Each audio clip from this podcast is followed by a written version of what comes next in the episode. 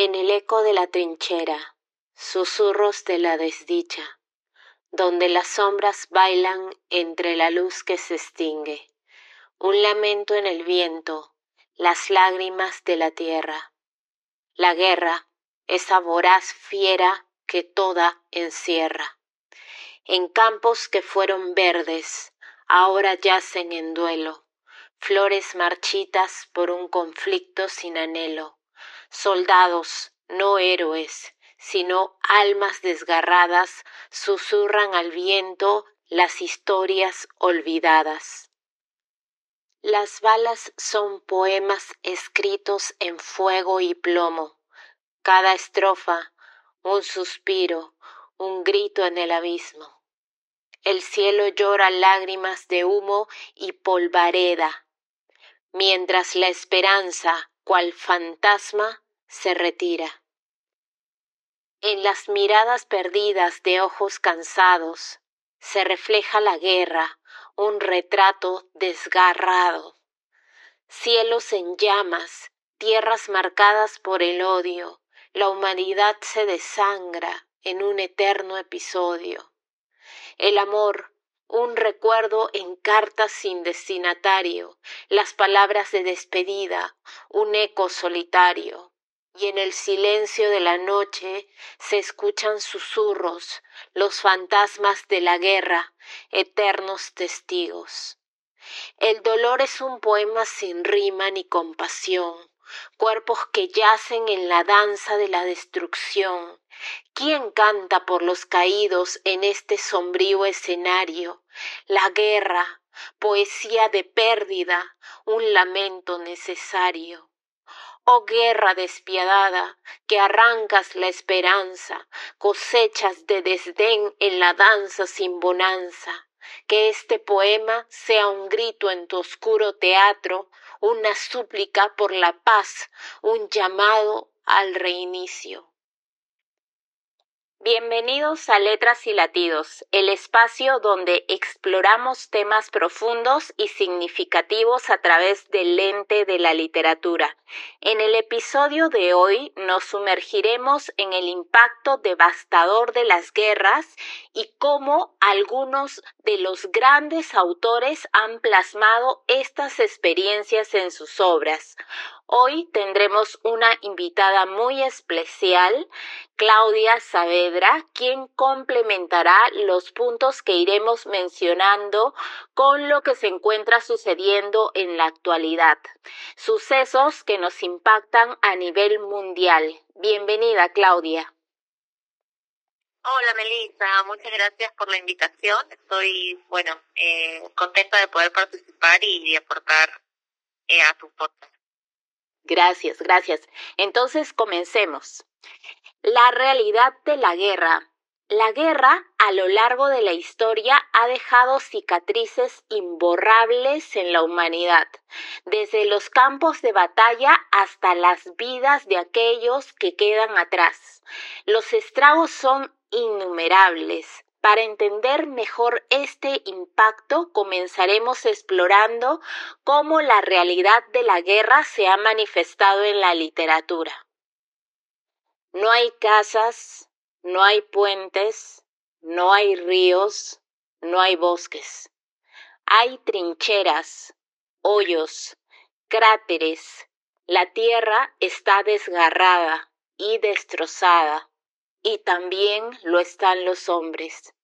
Esta cita de Eric Remarque, autor de Sin novedad en el frente, novela que aborda la Primera Guerra Mundial, captura de manera impactante la destrucción física y emocional que la guerra puede infligir tanto al paisaje como a las personas. Nos sumerge en la crudeza de la guerra, describiendo escenas que van más allá de las estadísticas y los números, alcanzando la esencia misma de la experiencia humana en medio del conflicto. Te doy el pase, Claudia. Coméntanos acerca de lo que está sucediendo ahora. Gracias, Meli. Bueno, eh, es imposible hablar sobre la guerra en el 2023 y no poder eh, tener en cuenta lo que está sucediendo entre Israel y, Palestina, ¿no? Eh, bueno, como todos sabemos, a partir del el 7 de octubre, en realidad, eh, este conflicto no empieza el 7 de octubre, pero es eh, a partir de esa fecha en el que se vuelve un tema bastante coyuntural y en el que podemos eh, empezar a ver eh, las consecuencias de la guerra eh, o, del, o de la violencia en, en los civiles, ¿no? Ya sea de Palestina o de, o de Israel, ¿verdad? Claro. Eh, como te decía, este conflicto data de, mucho tiempo atrás, eh, no es algo nuevo, es algo, es una realidad que ha venido desarrollándose a lo largo de las décadas, eh, pero para nosotros o para muchos de nosotros sí, bueno, es un tema que por que ahora recién nos empezamos a empapar, ¿no? Un poco sobre Eh, bueno, antes que nada también, eh, antes de empezar un poco eh, prestando un breve contexto que he preparado, eh, sí quiero comentarles que eh, para hacer, eh, digamos, por respeto a, la, a, a, las personas que nos van a escuchar, eh, yo no soy una especialista académica en cuanto a temas eh, del Medio Oriente, ¿no? Más bien, eh, digamos que esto es un interés personal. eh, me he venido un poco documentando, estoy bastante interesada sobre el tema. No desde ahora, recién. Eh, hace 10 años más o menos me impactó mucho una, una foto que vi en la que, en la que había un grupo de personas, eh, de, de ciudadanos israelíes, eh, acomodados en, al aire libre con sus sillas, eh, algunos tragos, lo que parecía ser una noche de repente en la que una un grupo de personas se juntan a ver fuegos artificiales, uh -huh. lo que era fuegos artificiales eran misiles cayendo sobre Gaza, ¿no? Uh -huh. Y estas personas lo estaban celebrando. Y a mí esto eh, me impactó mucho, eh, sobre todo porque no logro, no, no logro todavía entender cómo alguien, por más odio que le puedas tener o por más eh, justicia que tú crees que estás consiguiendo, uh -huh. no puedo entender, ¿no? Cómo podemos celebrar esos hechos. Y también eh, ahí sí viene el lado un poco del, del prejuicio, del estereotipo también, ¿no? Uh -huh. eh, no podía entender como un, un parte de, de, un pueblo, del pueblo judío, que también a su vez ha sufrido eh, los estragos del nazismo, eh, podían no empatizar con estas personas, ¿no? Eh, que ahora son un poco sus víctimas, ¿no? Exacto. Entonces, sí.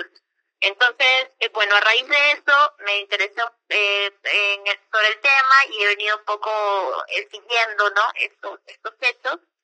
Y bueno, es la idea, eh, más que nada es un poco reflexionar, conver, eh, conversar, sí. de repente no hacernos como que oídos sordos a, a esta realidad que viene sucediendo y creo que es triste, ¿no? Ver esas noticias, ver todo el tiempo eh, lo que vamos recibiendo o de las transmisiones que realizan muchas personas desde la misma franja de Gaza. Uh -huh. eh, respeto también mucho a las personas que elijan no estar en contacto con este problema porque sí es, es terrible, la verdad, es feo. Entonces, eh, comprendo que muchos, eh, muchas personas que me rodean dicen, no, la verdad que yo con esto no quiero saber nada, ¿no? Y lo, lo, lo, entiendo, lo respeto, pero también siento que eh, eh, no podemos simplemente cerrarnos, eh, taparnos los ojos y cerrarnos a la idea de, de saber qué le está pasando a las personas en, en nuestro planeta, Exacto. en este tiempo en el que vivimos, ¿no? Uh -huh. Y creo que, aunque algo pueda parecer muy lejano geográficamente, no creo que sea tan lejano a nosotros. No. Eh, esto es más también, eh, es un tema de, de, choque de culturas también, obviamente hay eh, un mal manejo político y creo que nosotros como peruanos o como latinoamericanos no estamos exentos de también de, de, ol, de olas in, eh, migratorias, de malos manejos políticos, de malos políticos. Sí. Entonces, creo que en algún punto nos sirve, si es que algo vamos a sacar de estos eventos terribles, nos puede servir. Eh, ver, analizar, reflexionar, eh, por respeto a todas estas personas que están muriendo todos los días, ¿no? Exactamente. Así es, así es, Claudia. En realidad eh, es muy triste lo que nosotros estamos visualizando a través de las redes de manera diaria y es increíble cómo eh, pueden haber personas que no, no, no se ven afectadas con esta realidad, porque como bien lo has dicho, no estamos lejos de aquello, quizás geográficamente, pero emocionalmente o contextualmente no lo estamos en realidad, porque nos podría pasar en cualquier momento también. ¿Tienes algo más que decir en relación a este segmento? Sí, sí, sí. Eh, bueno, sí, miren, eh, más que nada quiero hacer un repaso muy breve, porque como te comentaba o les comentaba también a la audiencia, yo no, no soy una especialista, no he llevado una maestría en, temas del Medio Oriente. Sin embargo, sí creo que es importante hacer una recapitulación de algunos eventos eh, más que nada para entender también por qué eh, el pueblo o parte del pueblo judío tiene tantas ansias de volver a esos a esos espacios a esa a esa a, a, a, la, a la, tierra prometida no Eh, bueno también algo que quiero dejar bien claro también por respeto a la audiencia es eh, que eh, ya de antemano yo sí tengo una posición frente a este conflicto no eh, yo soy pro liberación palestina, tengo, eh, digamos, entiendo la causa palestina, ¿ya? Pero eso me ha obligado, porque no quiero ser una persona que se radicalice en ningún aspecto de mi vida, o trato de, no de no radicalizarme, a, pesar que algo me convenza mucho.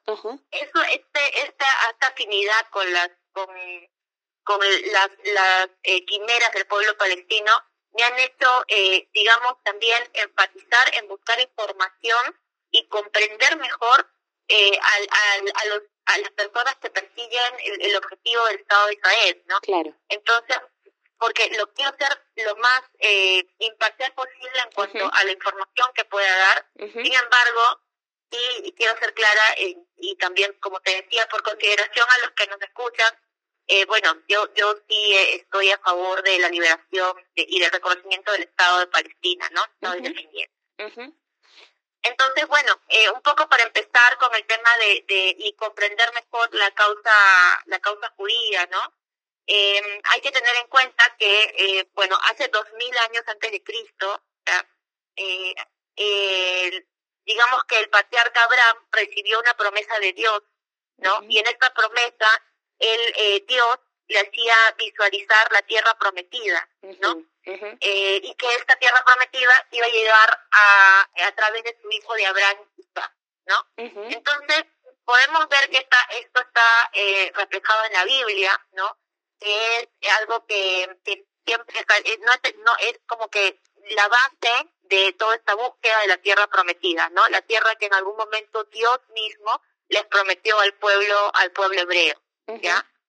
Eh, sin embargo, con el pasar de los años, eh, este pueblo hebreo, aún así ocupando la tierra prometida, siempre era asediado, ya sea por imperios poderosos como Egipto o como Roma, ¿no? Y, e incluso fue esclavizado por el mismo Egipto, ¿no? Y, y, también, este, antes de Egipto hubieron otras civilizaciones más, mucho más poderosas también que igual les provocó el, exilio de, de, los judíos de estas tierras, ¿no? Y los romanos también eh, asediaron y segregaron al pueblo judío de alguna manera eh, e incluso eh, provocaron estas eh, conocidas diásporas judías, que no es más que el hecho de que eh, los judíos de las clases sociales más altas por ser, digamos, los más activos en la política y en la búsqueda de reconocimiento de su pueblo, eran eh, de alguna manera obligados a emigrar a otros puntos del planeta porque eran perseguidos, ¿no? Entonces, eh, por eso la, la conocida que se han dado a lo largo del tiempo muchas diásporas judías que eh, terminaban en que los judíos se dispersaban por el mundo, pues, ¿no? Sobre todo por Europa, por eso. Claro. Entonces, eh, bueno, y, y con esto, eh, digamos que durante todo el tiempo que duró el, la dominación del Imperio Romano, siempre habían hebreos que buscaban liberarse y liberar a su tierra del imperio romano, ¿no? Entonces podemos ver que hay una búsqueda de siglos, ¿no? Del pueblo judío para conseguir tanto eh, eh, su, eh, su, tan ansiada tierra prometida y también el reconocimiento y, su independencia de alguna manera, ¿no? Porque eh, al pertenecer a imperios más grandes, ellos eran segregados, bien, y también podemos ver que aún así, eh, migrando a otros países lejos de, de, su, de, del Medio Oriente, ¿no? A Europa especialmente, eh, también eran discriminados y segregados en estos países. ¿Por qué? Porque eran católicos. y, se, y si revisamos la historia del catolicismo y la manera en que eh, Dios, eh, Jesús perdón, fue crucificado en la cruz, la iglesia eh, católica, ¿no? Eh, acusaba, o los cristianos desde el inicio del cristianismo, acusaban a los judíos de haber matado a Jesús, ¿no? Entonces, además de ser segregados en sus propias, en su propio, eh, en su tierra origen, digamos, también eran segregados a las tierras a las que ellos migraban y es más, eh, se dice o se, o se, se ha recopilado información que eh, la segregación era peor en, en Europa por, a causa de la Iglesia Católica e incluso en, en el mundo musulmán, ¿no? Porque después de la caída de los romanos, eh, el, el, Imperio Otomano se queda con estas tierras que actualmente son Israel y Palestina, y ahí es donde empieza el tema de eh, del islamismo, ¿no? En estas, en estas, en estas tierras, ¿no? Entonces, eh, bueno, la búsqueda de los judíos sigue, ¿no? Por, por eh, recuperar, eh, digamos, eh, llegar a, a, una tierra prometida. Sin embargo, estas, estos deseos de, de liberación llegan al siglo XVIII, ¿no? Específicamente con la Revolución Francesa en 1789 que no solo impacta en el mundo eh, occidental, sino también en, el oriental, ¿no? Y por ende también en los judíos que estaban radicando en Europa en ese momento, que ya no solamente habían radicado, sino que ya habían nacido, todo ahí, habían pasado eh, décadas, ¿no? eh, entonces, eh, esta, esta, ese sentimiento de independencia eh, se traduce en el pueblo judío con eh, los deseos eh, ya más organizados de volver a la tierra prometida que Dios les había, les había brindado, ¿no? eh, y con esto eh, también tenemos que eh, se funda el movimiento del sionismo, ¿no? Por Theodore Herz, no, no sé si lo estoy pronunciando bien, probablemente no, pero en 1895 se funda este, este, movimiento que es eh, también un movimiento político, ¿no? Y eh, cuyo objetivo es eh, tener una tierra prometida para los judíos, para, la, el pueblo judío, eh, preferentemente eh, la tierra de origen que vendría a ser lo que ahora es Israel y Palestina, ¿no? Entonces, eh, bueno, este este señor como que organiza a todos los judíos eh, y evidentemente ante la segregación que viven en Europa, y ante los estragos de la Primera Guerra Mundial también eh, este movimiento cobra más fuerza. Hay algunas eh, olas migratorias hacia, hacia lo que ahora es Israel. Eh, sin embargo, no tenía mucho éxito porque las condiciones de vida eran bastante duras, la gente iba ya a, a trabajar la tierra y no había mucho apoyo económico, hasta que después de la, de la guerra, de la Primera Guerra Mundial, el imperio otomano cae, ¿no? Y lo que vendría a ser Israel y Palestina ahora, este, llega a manos de los, de, los británicos, ¿no? Quienes se vuelven protectores de lo que en ese entonces era solamente Palestina. Entonces, eh, los británicos eh, ofrecen este, esta, esta, digamos, eh, autorización, venia, como quieras llamarlo, ¿no? a, a, a, estos sionistas, ¿no? Eh, para que puedan volver, ¿no? A, a Palestina y para que ya puedan, y puedan eh, llegar como, digamos, inmigrantes más formales, ¿no? Ya no iban a llegar como, digamos, a ver qué sucede, sino ya estaban llegando como el respaldo de, de Inglaterra, ¿no? Entonces, es, ya, ya, cambia la condición, ¿no? Exacto. En cuanto, en la manera en la que están llegando, ¿no? Y, eh, bueno, luego de esto, eh, en 1946, eh, hay un atentado al, rey, al Hotel Rey David. ¿Por qué? ¿Qué sucede, no? Llegan los judíos, las colonias judías llegan, y los palestinos naturalmente se sienten amenazados, ¿no? Claro. Porque si bien es cierto eh, que la tierra prometida data de hace dos mil años, ¿no? Eh, también hay un hay un pueblo que se viene desarrollando desde 132 años después de Cristo, en el que se funda Siria, Palestina, y específicamente desde el año 638 después de Cristo en la que llegan los musulmanes. Entonces, estábamos ya para esto en el año 1946, eh, ¿no? Que, que, que sucede el atentado. Entonces ya hay muchas generaciones de palestinos que han nacido, han crecido, claro. y cuyos abuelos han también nacido y crecido ahí. Entonces hay una historia paralela. Entonces, ellos, eh, los, los palestinos, al ver llegar estas olas inmigratorias de judíos, que aparte son personas que ya vienen también con otra religión, vienen además a reclamar la tierra prometida que su Biblia dice que es de ellos, vienen con, con el apoyo de la gran potencia inglesa. Entonces, obviamente hay una, hay una, una, una reacción, ¿no?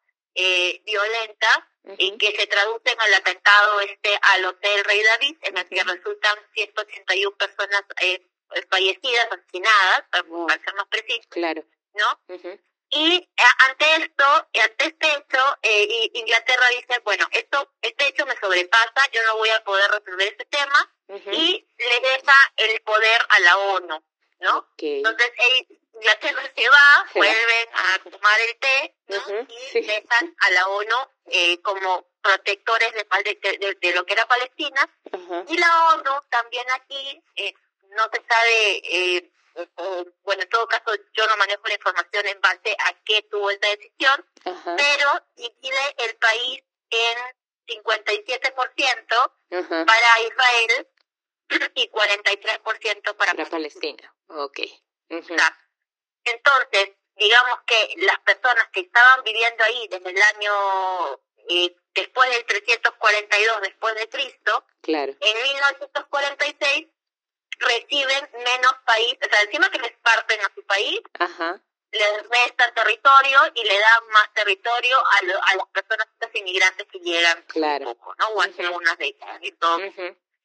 Entonces, en, en, en, lugar de, digamos, hacer un consenso político, eh, llegar al punto de que, de que, que quieren llegar a un acuerdo, había esta partición que obviamente se ve injusta, ¿no? Para, para, y, desfavorable, desfavorable para el pueblo palestino. Claro. Y en 1948 se crea el Estado de Israel, ¿no? Entonces, ante la creación del Estado de Israel, el mundo árabe nos queda tranquilo, los palestinos eh, también, eh, ellos eh, sienten que hay un reclamo justo por su parte, en por parte de ellos, ¿no? Y también como te comentaba, reciben el apoyo del resto de, los países árabes y e incluso el presidente de Egipto también hace por ahí también una jugada política y como ya Estados Unidos venía apoyando a Israel, le bloquea el canal de Suez, ¿no? que hace que el, hay un bloqueo de petróleo.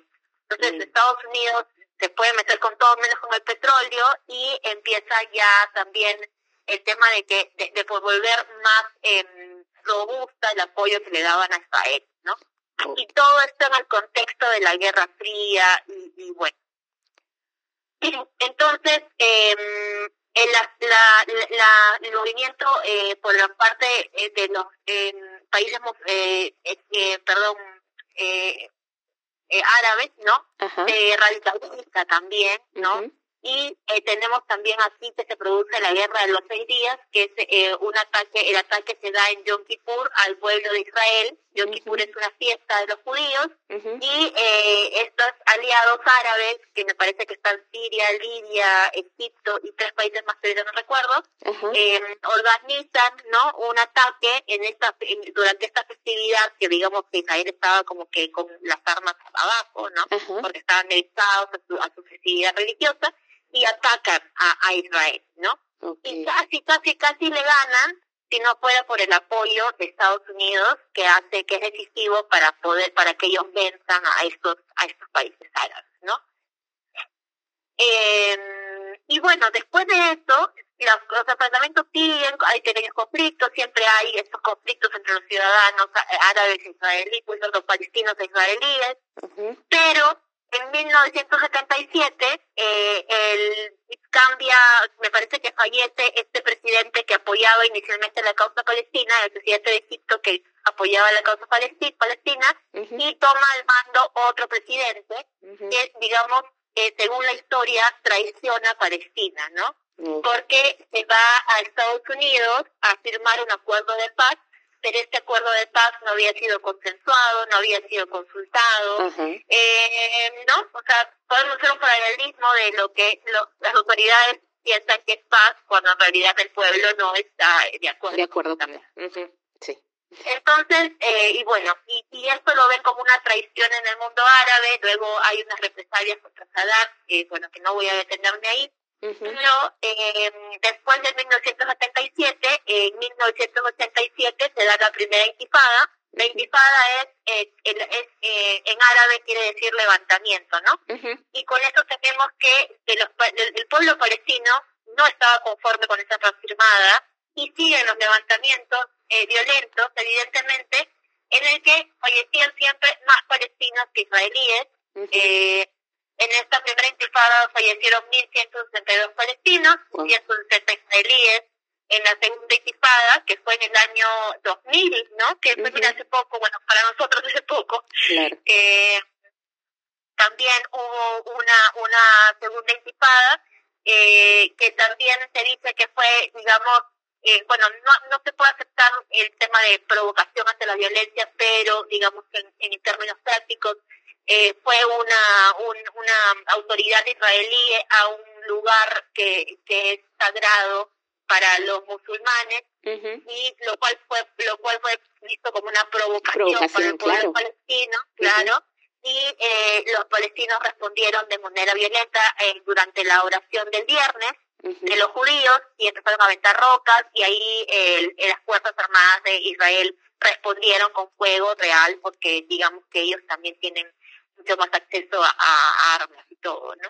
Claro. Eh, y entonces aquí también ahí viene el, la variable, como podemos ver, de lugares sagrados, ¿no? Hay lugares sagrados tanto para el judaísmo y también para el islam. Entonces, eh, no solamente está eh, en conflicto o, en, en disputa una tierra que ya de por sí es bastante, un país, mejor dicho, claro. eh, sino que también hay lugares sagrados que también están en disputa y que han sido ocupados a raíz de todos estos conflictos que suceden.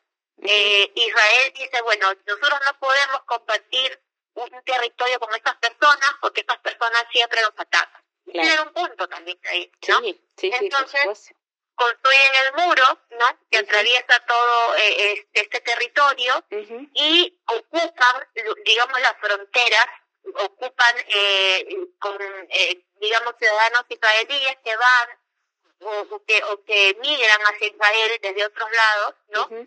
eh, y los, los se asientan ahí y trabajan la tierra, pero también ocupan lugares sagrados, lugares que deberían ser compartidos por ambas religiones, y de hecho también el cristianismo es, es también un lugar sagrado porque en Jerusalén nació Jesús, ¿no? Claro. Entonces, eh, o bueno, Belén, pero digamos que son territorios cercanos. eh, pero Jerusalén se crece y tiene, tiene hay varios pasajes de la Biblia, ¿no? En el que Jerusalén este, está ahí eh, presente, siempre.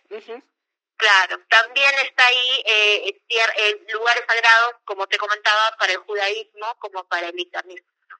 Entonces, eh, eso agrava la situación porque cuando tú ves que ya eh, Israel ocupa esos, estos, estos lugares sagrados, ves que hay otro ingrediente que hace, eh, que martiriza, digamos, al pueblo palestino, que también son muy religiosos, ¿no? eh, y lamentan mucho ellos que haya, que, que, que sus hijos no puedan ir a esos lugares que antes eran abiertos, eh, no puedan ir a conocer esos lugares sagrados. ¿No? Es como que si de pronto cierran las nazarenas y, las, los, los devotos del Señor de los Milagros ya no puedan ir, para allá, ¿no? Sí. Entonces, eh, un poco para enfatizar, ¿no? Con, con, la, con las causas, ¿no? Entonces, eh, y bueno, todo esto se agrava, hay más eh, conflictos, la guerra de Líbano, la guerra de cuestión de Israel, pero bueno, esto ya no lo voy a tocar mucho porque ya sería extenderme. Eh, pero también tenemos que en el 2018 otro evento, eh, otro, digamos, hito que agrava todo este tema, es eh, que en el 2018 Trump eh, traslada la embajada americana que estaba de, eh, al inicio en Tel Aviv, ¿no? que es una ciudad del Estado de Israel, la traslada a Jerusalén. Y con esto reconoce a Jerusalén como capital de Israel. Pero Jerusalén era un territorio en disputa, que en teoría debería ser compartido, ¿no? por eh, Palestina e Israel, em, teniendo en cuenta que ya a estas alturas no se está respetando la división que hizo la ONU en 1947, en el que ya Palestina estaba en desventaja porque tenía menos territorio. Aún ahora tiene menos territorio Palestina porque eh, el Estado de Israel viene ocupando eh, lugares que no les corresponden, ¿no?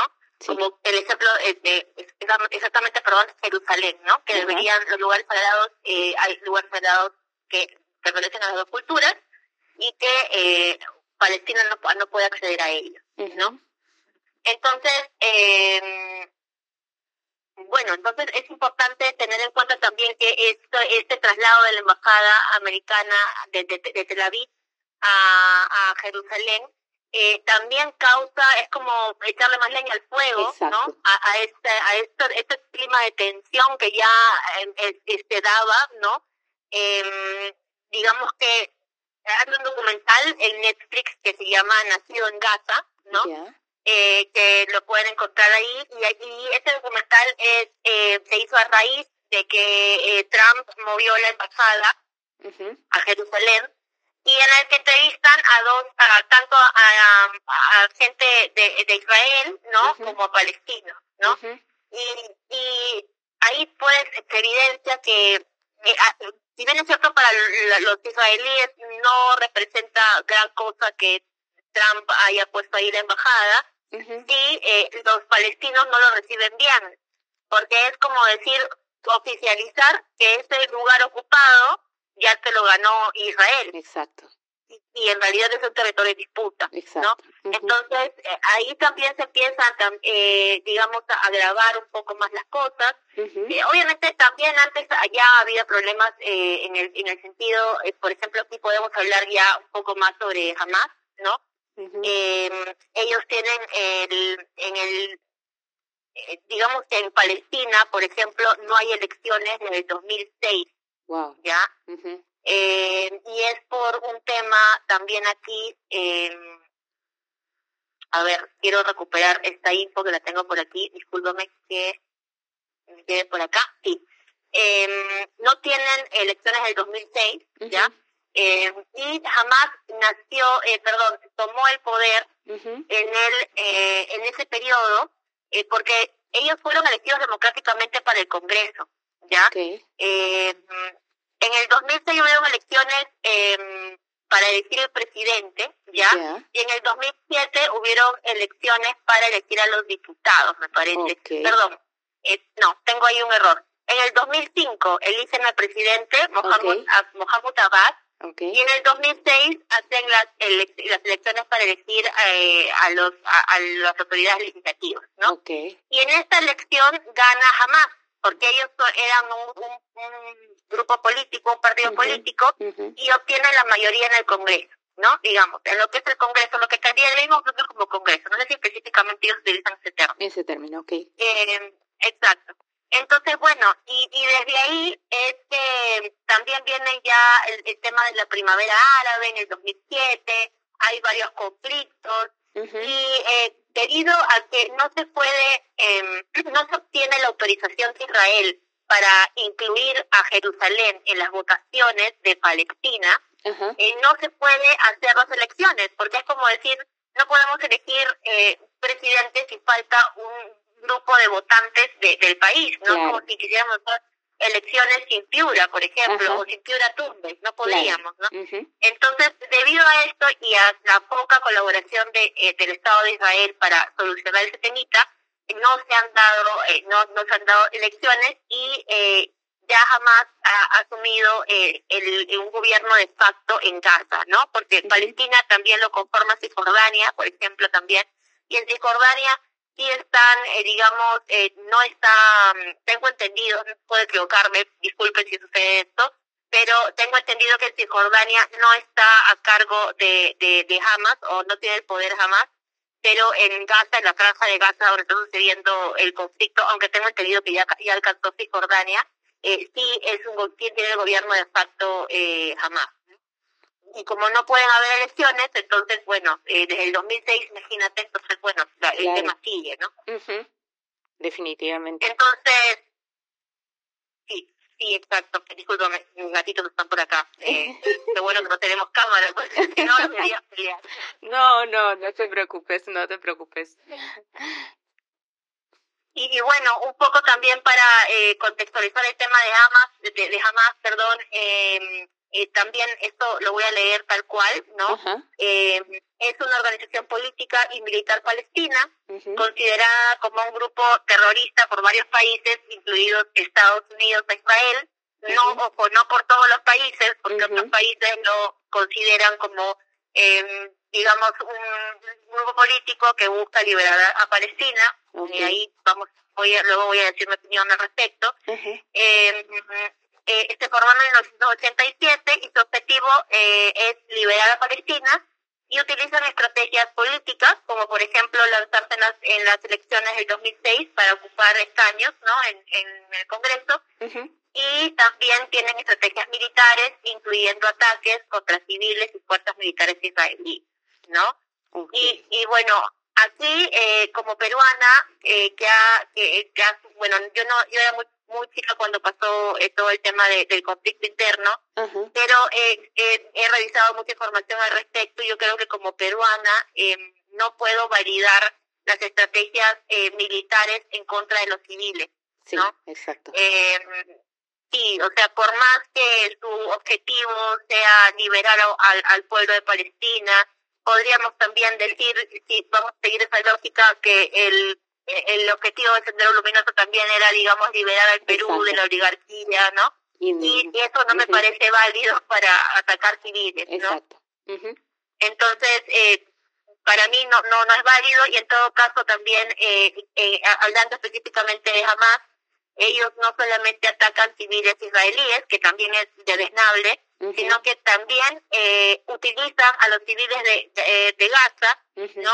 Como, como escudos humanos, como, digamos, personas que hay que sacrificar para conseguir la liberación de Palestina. Ellos dicen abiertamente que vamos, van a tener que morir eh, mártires, como lo llaman ellos, ¿no? eh, gazatíes, en pro de la liberación palestina, ¿no? Y eso, la verdad que... Muy triste. No, no, sí, totalmente, porque al final lo, la, las personas, eh, los palestinos quedan en, en medio del fuego del Estado de Israel y de Hamas, ¿no? Entonces, es que es como pasó también aquí, ¿no? Los, pueblos eh, quedaron entre las fuerzas militares y quedaron entre los terroristas. Entonces, al final no hay nada que pueda construir, no hay nada bueno que pueda construirse sobre, sobre tanto dolor y tanta muerte. Tanta violencia, en realidad, sí, exacto. Exacto, entonces, eh, bueno, y un poco eso es el, el contexto que, que puedo brindarles. Eh, discúlpeme nuevamente si me estoy, estoy siendo imprecisa en algún dato. Eh, esta es información que he recopilado porque finalmente también soy bibliotecóloga, entonces eh, intento recopilar información sobre mis temas de interés y también, eh, digamos, que trato de hacerlo de, fuentes confiables. Exacto. Entonces, eh, bueno, pero por ahí es, que es tan compleja la historia de, de, esto, de estos pueblos que eh, sí, por ahí que soy inexacta con algún dato, pido disculpas de antemano, pero creo que en general espero que se haya podido entender un poco sobre las causas eh, de, de, este, de este conflicto, ¿no? Claro que sí. Sí, Claudia, yo te he comprendido totalmente. Definitivamente no es que estaba totalmente ajena a, a, este conflicto, sin embargo desconocía varios datos. Había estado investigando un poco antes de que iniciemos este episodio eh, porque sabía que lo íbamos a tocar, pero de hecho tú me has aclarado varias dudas que tenía y, y bueno, eh, me imagino que todos nuestros oyentes también van a contextualizarse un poco más en lo que está sucediendo, ¿no? Y también visualizar un poco cómo es que la literatura se sumerge dentro de estos conflictos. ¿Te parece si continúo? Sí, claro que sí. Ok, hablamos hace un momento de lo que hacía eh, el gobierno palestino, bueno, la agrupación palestina eh, con sus propios eh, ciudadanos inocentes, ¿no? Ellos eran unas víctimas y al final pasan a ser unas víctimas invisibles, como nuestro siguiente segmento. Eh, a menudo las víctimas más olvidadas de la guerra son aquellos que quedan en las sombras, lejos de los campos de batalla, pero igualmente afectados.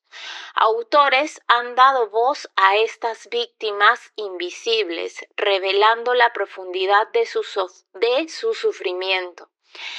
Uh, voy a, citar a Tim O'Brien, el autor de El soldado que huye hace frente otra vez, con una frase muy conmovedora. Detrás de cada nombre hay una historia, detrás de cada historia hay un rostro y detrás de cada rostro el peso de un mundo perdido. Las verdaderas víctimas de la guerra no siempre llevan uniforme, a menudo llevan la carga de aquellos que ya no pueden hacerlo. O'Brien eh, tiene una colección de relatos cortos que exploran las experiencias de los soldados durante la guerra de Vietnam.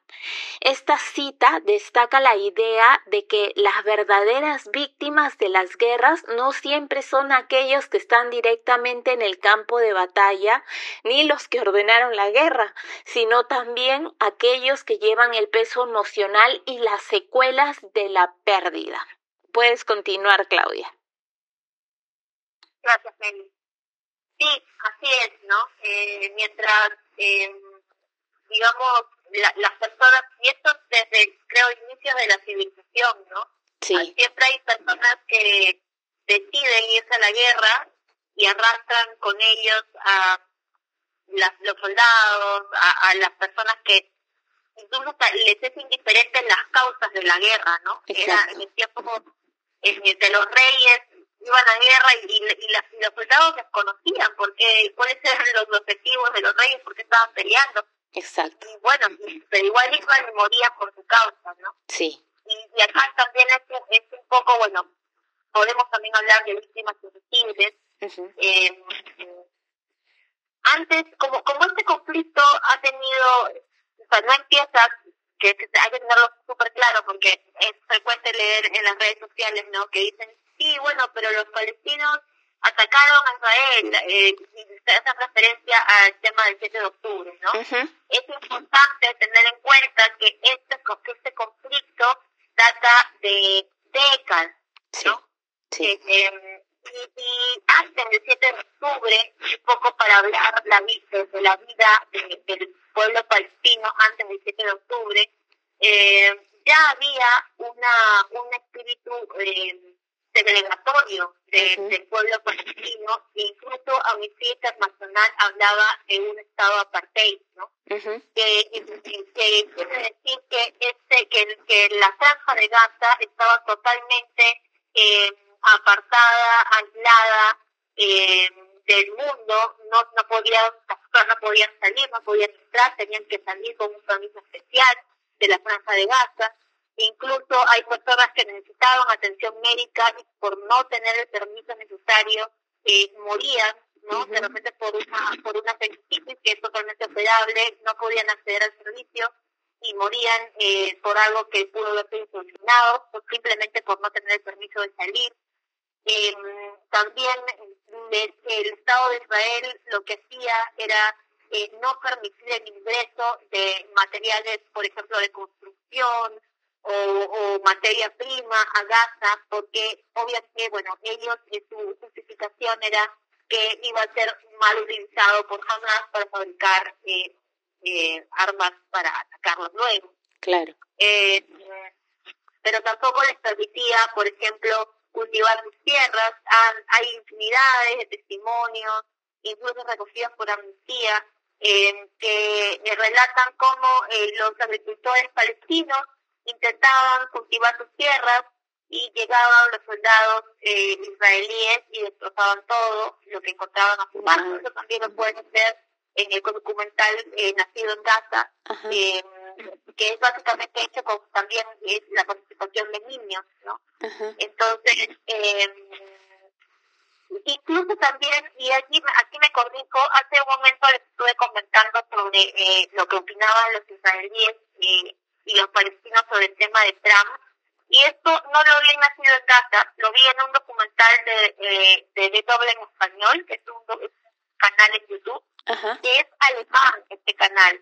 Y si bien está, en el tiempo en que llegó eh, Trump a, a poner la, la embajada en Israel, en Jerusalén, eh, ellos hicieron un documental en el que se mostraba, mostraba un poco la realidad de lo que opinaban los palestinos y es curioso porque ahora este canal, como es, eh, es alemán, ¿no? es, es, financiado por Alemania, eh, digamos que sí está parcializado con Israel, ¿no? Porque eh, esto es un punto también de que, de que quisiéramos pasar más adelante.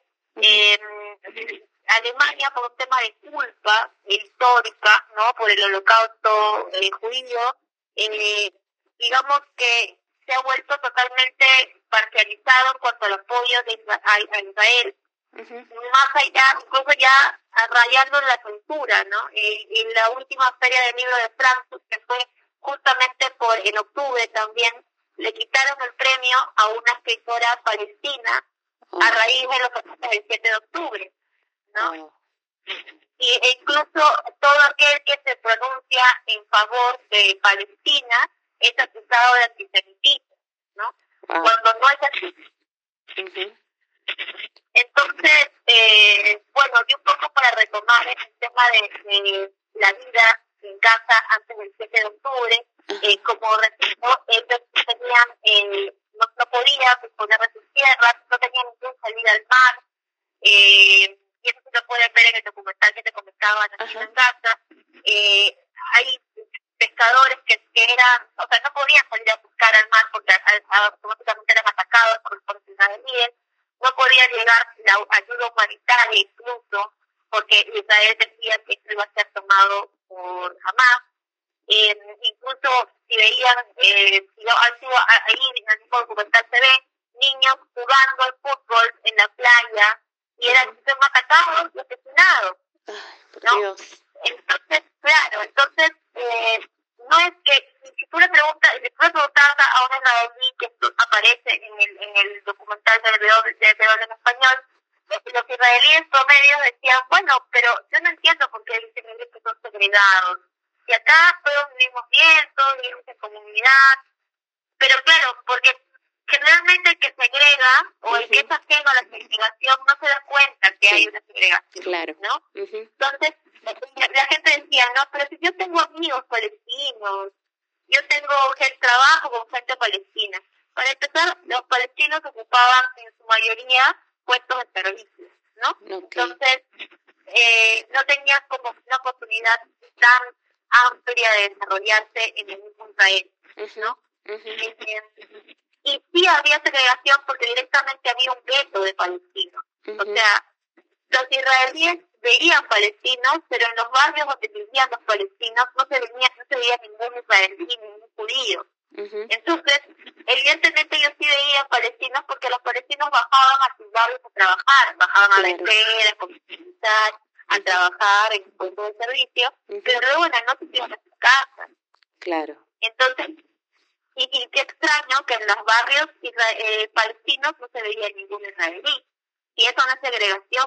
Entonces, no, no, no sé qué más podría ser. ¿No? Sí. Eh, eh, y bueno, entonces, y no era por una decisión de los palestinos que decían, bueno, yo me voy a vivir en ese barrio y queremos una comunidad cerrada, sino que habían sido empujados a vivir ahí porque iban, a, las fuerzas eh, israelíes, porque ya el barrio se, hay muchos israelíes que ya los miran mal, entonces tú dices, bueno, mejor me voy a otro lado, me quedo como más amigable, claro. ¿no? Entonces, y si no es por la violencia, también de manera violenta los han sacado, ¿no? Entonces, hay un tema que no se reconoce ahí y que, que es un, una serie de, de abuso, de discriminación, de, de hostigamiento, una violencia simbólica que se ha ejercido por muchos años por el Estado de Israel, eh, avalada por algunos de sus habitantes, no quiero decir por todos, porque también el Estado eh, como fuerza oficial baja una información y, digamos que las, las poblaciones o las masas las recibimos y probablemente las aceptamos como ciertas, ¿no? Ahora gracias a las redes sociales digamos que sí hay más crítica, pero eh, también hay que tener en cuenta que el sentimiento judío es muy fuerte, ¿no? Sí. Eh, entonces, digamos que a veces uno cree lo que quiere creer también, ¿no? Entonces, eh, no, no, más allá del, del sionismo extremo que puede haber en muchas personas, no creo que podamos, digamos, culpar tan ligeramente a, a los israelíes y esto haciendo un ejercicio de empatía más que nada, porque como te decía al comienzo trato de no caer en, en, una, un pozo ciego en el que diga no, no, yo tengo la razón o Palestina los únicos claro. eh, que tienen una problemática, sino que también quiero entender las razones por las cuales los israelíes promedio avalaban de alguna manera lo que hacía el Estado. Había mucha de también miedo, y esto también, Nelly, podemos reflexionar en la realidad actual, ¿no? había mucho tema de, de, miedo a los palestinos, porque sí habían también ataques de palestinos individuales a, a israelíes, ¿no? Entonces, eh, es un poco lo que podemos escuchar ahora respecto a la inmigración venezolana, ¿no? De, de, de, miedo al porque probablemente me va a robar o me va a atacar, ¿no? Sí. Eh, y, y también bajo esas, bajo esas excusas es que los estados eh, se valen, eh, utilizan ese miedo para implementar políticas que, que segregan y que discriminan, como fue en el caso del Estado de Israel, ¿no? Los, los israelíes tenían miedo de los palestinos eh, y bueno, dicen, entonces en base a eso yo ataco y apoyo las decisiones del Estado porque me dan seguridad. Exacto. Pero aquí está la gran pregunta, ¿qué va a resultar después, después de todas estas medidas? Exacto. Eh, aquí también hay algo que no quedó claro en la primera parte, también quiero reportarla. eh, durante las anticipadas también hay eh, eventos eh, en, las que, en los que los palestinos son retirados de sus, de sus casas y mandados al gueto o mandados más para la franja de Gaza porque esos espacios van a ser ocupados por Israel. Entonces, son gente que se queda literalmente ves viejitos con sus llaves en la mano de, de hace 50 años que dejaron su casa. Ellos tienen la esperanza de que van a volver en algún momento a su casa. Entonces, ¿Qué va a resultar de todos los eventos? Amor hacia el próximo, va a resultar respeto hacia el Estado de Israel. Evidentemente no, no. porque te va el odio en ahí. Exacto. por más que no justifico las acciones violentas, es predecible que van a suceder. Sí, definitivamente. Claudia, yo de repente tengo ahí como que no una respuesta, pero como que una reflexión en relación a la pregunta que qué es lo que va a suceder después, ¿no? Lo que va a suceder definitivamente van a se va a ver siempre o se va a mantener de manera constante una cicatriz en esa sociedad, ¿no?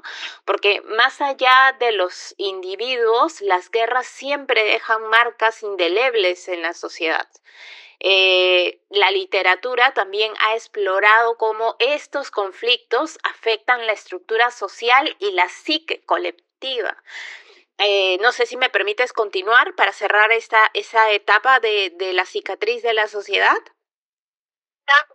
Ok, perfecto. Entonces voy a nuevamente eh, traer una cita de un libro que se los voy a mencionar cuando culmine de, de leerla. La guerra es la demolición de la sociedad y el arte de la paz es la construcción de la sociedad. En cada rincón destruido, en cada relación fracturada, la guerra deja su cicatriz en la trama misma de la civilización, recordándonos la fragilidad de nuestras instituciones y la necesidad constante de buscar la paz. Cita de León Tolstoy, autor de Guerra y Paz, una obra monumental que explora las complejidades de la sociedad y la guerra. Esta cita destaca cómo la guerra afecta no solo a individuos, sino también a la sociedad en un conjunto, dejando cicatrices que perduran mucho más allá del campo de batalla tal cual como lo habías mencionado hace un momento. Así es, eh, bueno, en esta parte ya nos surge la pregunta eh, qué va a pasar después de que terminen estos eventos. Después de 11.000 palestinos eh, eh, bueno, asesinados, ¿no? De manera más despiadada, de los 10.000, por lo menos 5.000 niños, y esto es de, los, de la información que tenemos. Exacto. Eh, bueno, ahora también hay otras variables, ¿no? Tenemos el tema de la guerra real por las redes sociales, ¿no? Sí. A pesar de que, en la franja de Gaza está restringido el Internet y, los servicios básicos, de alguna manera las personas eh, encuentran momentos en los que tienen redes a través de los o, o, otras instituciones eh, y, y está transmitiendo ¿no? todo lo que sucede en, en, la franja de Gaza.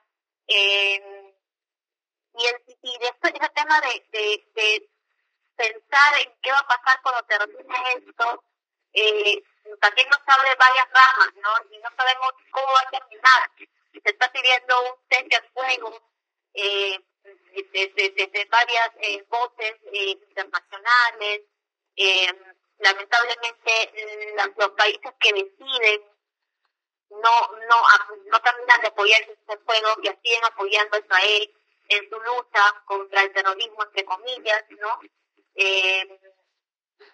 yo no, no, no veo, me parece denigrante a mí como, como civilización cómo es que podemos equiparar eh, o ver que hay tanta similitud entre la, entre la acción de un grupo que es catalogado como terrorista con un Estado, ¿no? Que digamos que es un, Estado eh, autónomo como el Estado de Israel. O sea, no entiendo cómo, cómo si, si un Estado eh, de mil personas, cómo ese Estado tiene derecho a actuar de la misma manera en la que actuaron los terroristas. O sea, Exacto. Eh, me parece que hay un quiebre aquí porque en cuando hubo el, el, holocausto judío ¿no? en Alemania, eh, no había, las noticias que llegaban, eh, me imagino, que serían posiblemente también parcializadas, serían eh, censuradas, eh, yo siempre cuando era más pequeña me preguntaba, cuando era pequeña,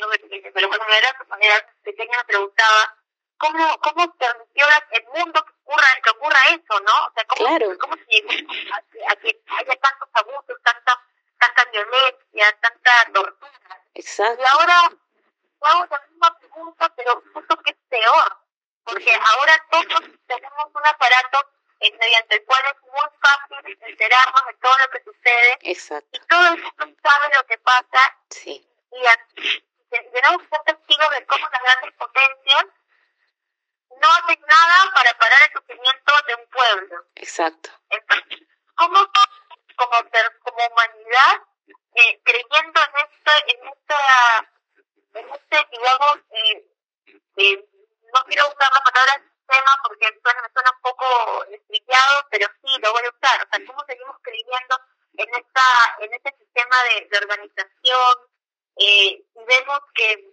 mañana más tarde, si eres el inconveniente de, de, un país que es apoyado por ciertas o ciertas potencias eh, nos van a, nos puede pasar lo mismo y no hay nada, no hay ningún derecho humano que valga, o sea, Israel ha atacado eh, colegios, ha atacado eh, lugares donde están refugiados, ha atacado hospitales, eh, ha atacado lugares de la ONU, ¿no? Y que, eso, digamos, que no deberían, eh, también me parece que de la UNESCO, ¿no? Que no deberían, son como que lugares imparciales en los que no deberían atacar en tiempos de guerra, porque supone que hay personas trabajando que no son ni de, de de ni de Israel. Entonces, eh, igual se han atacado. Eh, y es más, o sea, ¿cómo seguimos queriendo... Eh, eh, bueno, esos son temas que después lo voy a, lo voy a, lo voy a tocar, pero a mí me resulta eh, difícil como persona eh, ver qué va a pasar, ¿no? Muy aparte de, de qué va a pasar también con esos, con esos chicos que están creciendo, con esos niños a los que les han asesinado toda su familia, solamente han quedado ellos. Exacto. que han visto toda la destrucción a su alrededor. ¿Qué cosa crees que va a pasar con estos chicos cuando puedan ser eh, realmente reclutados por Hamas o por otra organización terrorista? Exacto. O sea, Sí. No creo que todos a, a, a, a crecer con la misma perspectiva, pero una gran parte de esas personas, de ahí siento que así hay, creo, creo que soy muy, bueno, voy a, voy a pensar como simplemente un ser humano, o, o en todo caso, probablemente me vaya a parcializar en, este, en esta opinión que voy a dar, pero sí siento que, o sea, si a mí me pasa todo esto, es probable que yo haga, responda con la misma o peor violencia de la que me hicieron pasar a mí, ¿no? Claro por, veo que es un niño que no entiende nada. Entonces, Exacto. es demasiado cruel, ¿no? Entonces, la, la, hace unos días que Elon Musk había declarado algo así, probablemente no me gusta mucho las declaraciones de Elon Musk, no estoy de acuerdo con uh pero decía, ¿no? Que, que Israel que espera también al hacer todo esto, ¿no? Sí. Eh, que al final no estás, estás como que multiplicando tu enemigo en vez de, de combatirlo. Exacto. Y, y esto que tuvo razón, porque, o sea, se, digamos que mueren todas esas personas que conforman actualmente jamás. Ok, las matan, las mueren, ¿no? Uh Y devolver a los rehenes que tienen pendientes también, que es, una, que es un, también un pedido justo también de, de, la, de los civiles israelíes, ¿no? Que quieren que devuelvan a los ¿Y a qué va a pasar? Pues mueren todos ellos, pero va a haber otra generación, otra generación peor que he visto morir a todos los que he visto que su ciudad se cae en pedazos. ¿Y qué creen que va a pasar? Probablemente van a tomar las mismas acciones, porque no hay manera de acabar con la violencia con más violencia. Exacto. Entonces, eh, también aquí eh, se habla, por ejemplo, de una limpieza étnica o, o, de, o de, que, de la intención de Israel de desaparecer al pueblo palestino justamente para no tener que enfrentar a esas nuevas generaciones de, de, de, de, de odiadores, ¿no? De, de, de Estado de Israel. Claro. Entonces, lo, parece que lo más conveniente para ellos es acabar con todos. Qué horrible. Eh, pero son seres humanos, o sea, eh, es, es muy fuerte lo, lo que pasa ahí, ¿no? Sí. Entonces, bueno, mi pregunta es abierta, ¿no? Yo no, yo no siento, de verdad que a veces me pasaba, y esto es que lo que pasa es que nosotros somos a veces tan ciegos, Elisa, uh -huh. y, miramos tantas cosas o no podemos darnos cuenta de tantas cosas, pero eh, eventualmente en las conversaciones eh, con, con, no sé, amigos, con nosotros también en algún momento, y decíamos, bueno, qué fuerte era antes, ¿no? Cómo, cómo la gente se mataba, sí. y había las guerras, o se mataban por, ¿no? Por, por eh, digamos, disputas. Y, y la conclusión era, bueno, qué, qué suerte que estamos viviendo en otros tiempos. Y mira, y mira ahora. Ajá. Exacto. Ves la brutalidad, que la brutalidad del medioevo, la verdad que no es que haya desaparecido, sino que simplemente está protegida y también a raíz de estos conflictos salen otros genocidios en otros países como África, que están explotando el niños. Entonces, es como que simplemente nos hacemos los ciegos para intentar vivir más tranquilos, pero la, la desgracia y la barbarie está ahí. O sea, no, no, ha, no ha cambiado nada, ¿no? Exacto. Entonces, eh, bueno, y aquí también eh, podemos hablar eh, de cómo eh, los países que son respaldados por ciertas potencias tienen más eh, licencia para matar, ¿no? Como es el caso de ¿no? Apoyado ampliamente por Estados Unidos, hay ha habido múltiples protestas en Estados Unidos, mediante las cuales eh, la, población les pide al gobierno que el pueblo que deje de financiar la guerra. eh, y también una publicación que decía que había muchos problemas que se solucionarían en Estados Unidos con la plata que Biden ha invertido eh, en, Israel para la guerra contra contra contra Hamas, eh, te das cuenta también cómo eh, se estaban planteando en la comparación con Irak, ¿no? Supuestamente dice que Irak había eh, había roto dos resoluciones de las Naciones Unidas y Estados Unidos la, combatió en, en sus tierras por ocho años, ¿no? Un poco eh, se retiraron de ahí. Pero Israel ya viene violando 62 resoluciones de las Naciones Unidas y no pasa nada. Claro. Pues nadie, nadie interviene, o sea, es como que es terrible cómo esta gente muere en nuestros ojos y no hay nada que podamos hacer. Porque ahorita estamos pensando sobre esto que realmente no hay nada que podamos hacer más que reflexionar y estar atentos y, digamos, luchar en, nuestras trincheras, pero realmente no hay un efecto más que replica el mensaje, pero realmente los que tienen las decisiones son pues otras personas, ni siquiera Perú puede decidir respecto a él. Sí, sí. Y, bueno, eso era un poco eh, lo que quería eh, comentar en este, en este caso. Y, si no hay ningún otro comentario, eh, te paso la antorcha, La antorcha, la antorcha siempre va a simbolizar parte de la luz dentro de la, de la oscuridad. Y aunque la guerra lleva consigo un peso abrumador y algunos autores también han explorado la posibilidad de encontrar esperanza y redención incluso en los momentos más oscuros, como lo escribió Víctor Hugo en su obra maestra Los Miserables. Incluso en la guerra, la esperanza encuentra su lugar, como las flores que florecen entre las grietas del pavimento. La esperanza emerge en medio de la desolación. Es un susurro constante que nos insta a creer en la posibilidad de un mañana mejor, incluso cuando el presente parece oscuro e implacable. La cita literaria nos recuerda que incluso en medio de la desolación la humanidad tiene la capacidad de buscar la luz y la esperanza. Cuéntame, Claudia, ¿cuál es la antorcha que tiene ahora Gaza? Bueno, eh, te puedo comentar en base a lo que veo eh, en, la, en, las redes de bastantes cuentas eh, que sigo, ¿no? Que son de personas que antes del 7 de octubre tenían vidas como las nuestras, se dedicaban a otras cosas a través de las redes sociales.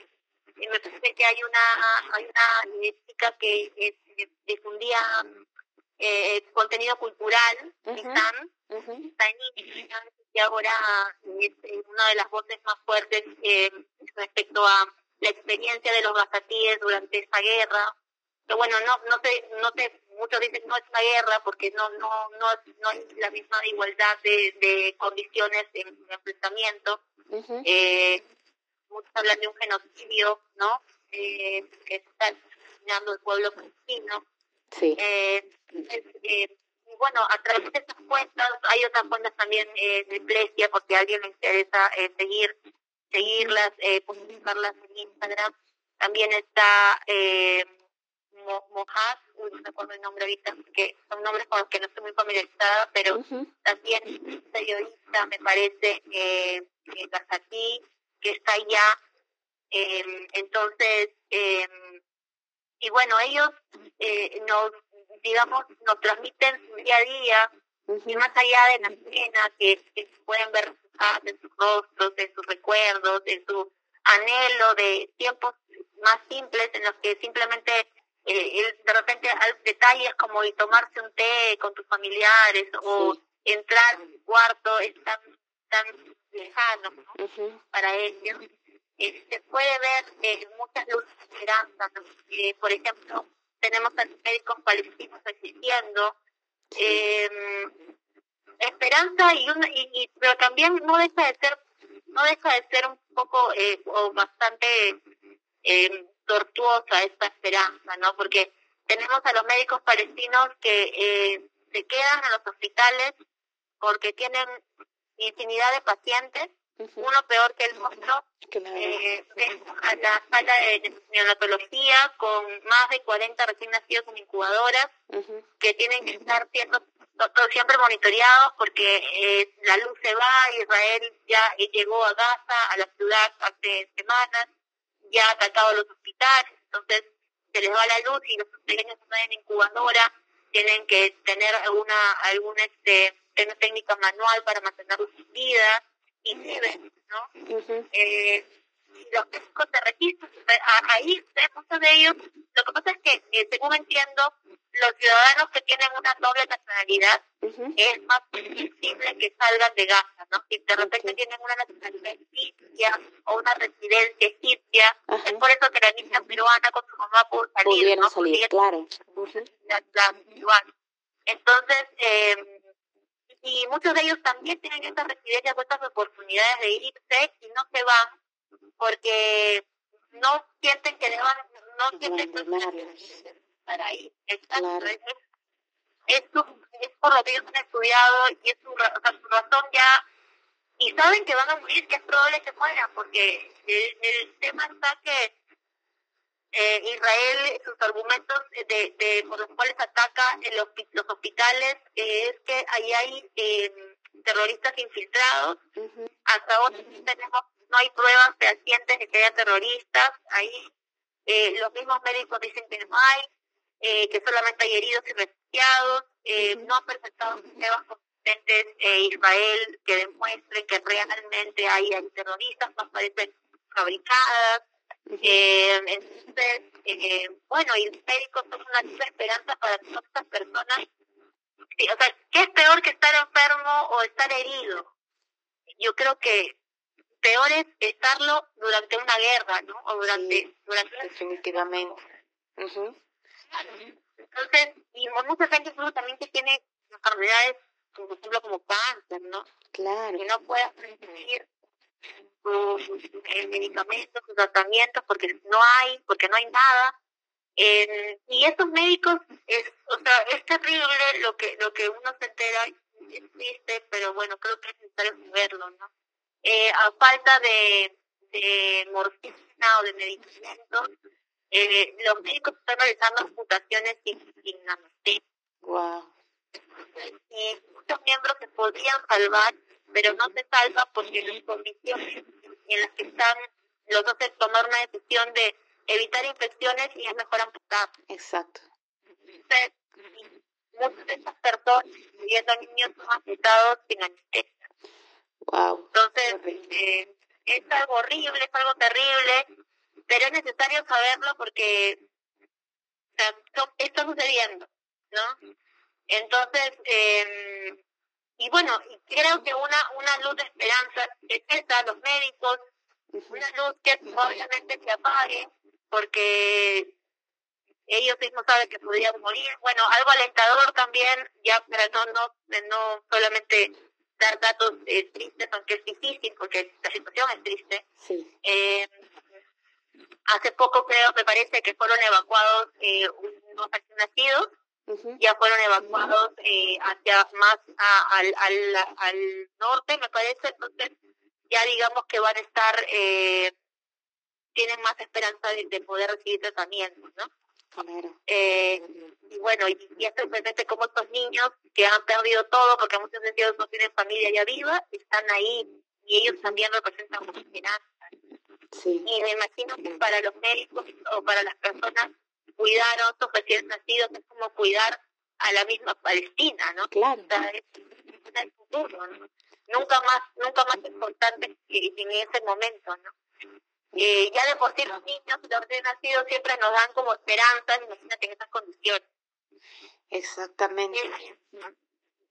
Y, y, por otro lado también tenemos, eh, bueno, la alegría de, de los niños y niñas que son refugiados, que a pesar de los traumas que han vivido estos últimos eh, días, más allá de eso, igual los ves, bueno, los que están sanos y todavía no heridos, los ves eh, que los campos de refugiados están igual juntándose y, juegan y están ahí cantando y están ahí siendo niños y uno dice, ¿cómo, no? O sea, realmente es algo de, de, de la infancia, de la niñez, ¿no? O sea, mientras por todos lados están los adultos como que súper eh, apenados por todo lo que sucede, ves que estos niños están sonriendo, están felices, están sabiendo que en cualquier momento, porque ellos son muy conscientes, ¿no? Saben que cualquier momento puede caer también.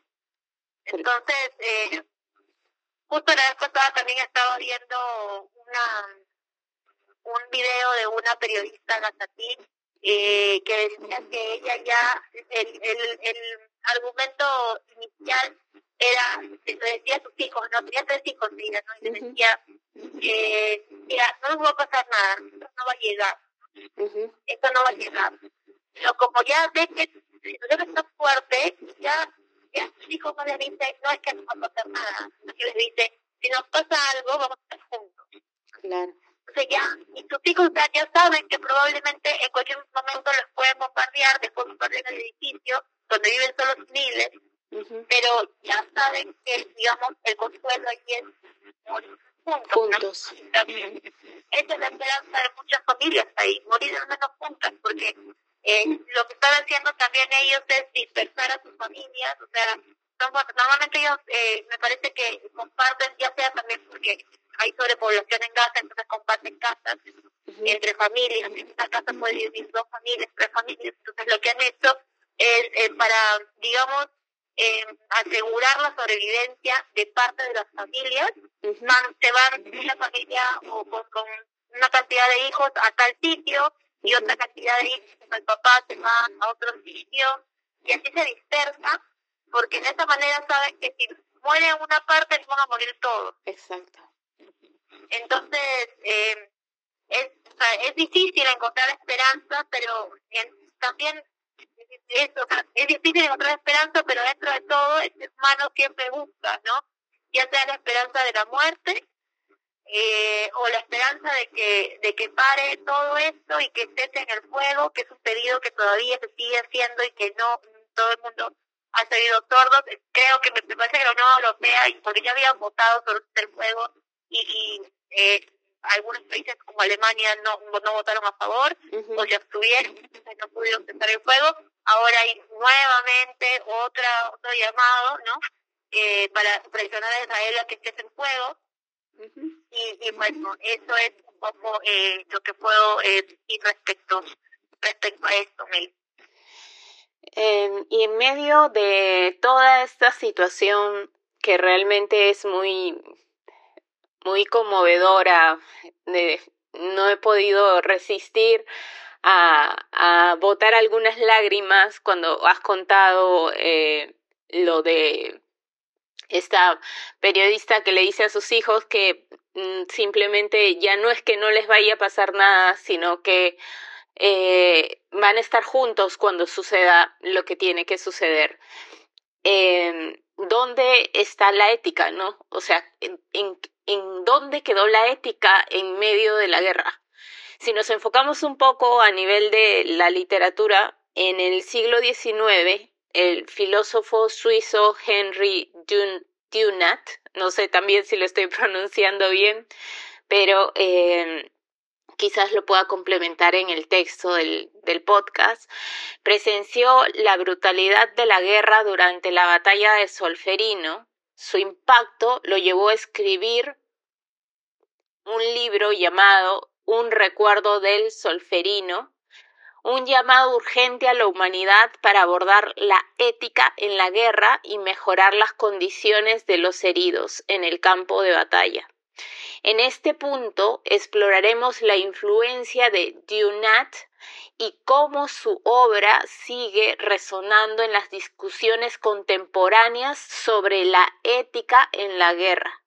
En 1859, la batalla de Solferino dejó un rastro de destrucción y sufrimiento en su estela. Henry Dunant, testigo directo de la carnicería, quedó conmocionado por la falta de atención médica y humanidad hacia los heridos. Su experiencia lo llevó a reflexionar sobre la ética en la guerra, cuestionando cómo la humanidad podía permitir tal sufrimiento, lo que nos está pasando ahora. Un recuerdo de Solferino no fue simplemente un relato de los horrores presenciados, fue un llamado a la acción. Dunat abogó por la creación de sociedades de socorro y la formación de voluntarios para atender a los heridos en los tiempos de guerra. Este enfoque humanitario sentó las bases para la Cruz Roja y el desarrollo de las leyes de la guerra. La influencia de un recuerdo de Solferino trasciende el tiempo. La obra de Dunat inspiró movimientos humanitarios y provocó debates sobre la ética en la guerra. Su enfoque en la atención a los heridos y el respeto por la humanidad en medio del conflicto continúa siendo un recordatorio poderoso en nuestra responsabilidad compartida. Sin embargo, aunque hemos avanzado en términos de protección de los heridos en guerra, los desafíos éticos persisten.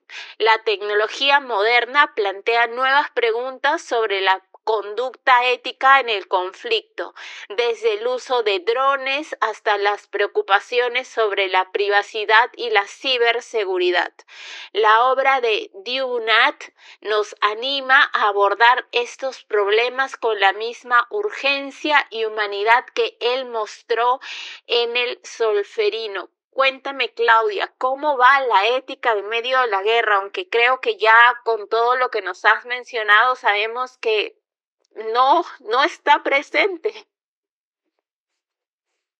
Sí, no, sí, bien. Eh, no, no hay ética, hay muchas, eh, como les comentaba hace unos, hace unos eh, atrás, eh, han habido varias violaciones de resoluciones de derechos humanos por parte de Israel, ante la vista y paciencia de las grandes potencias.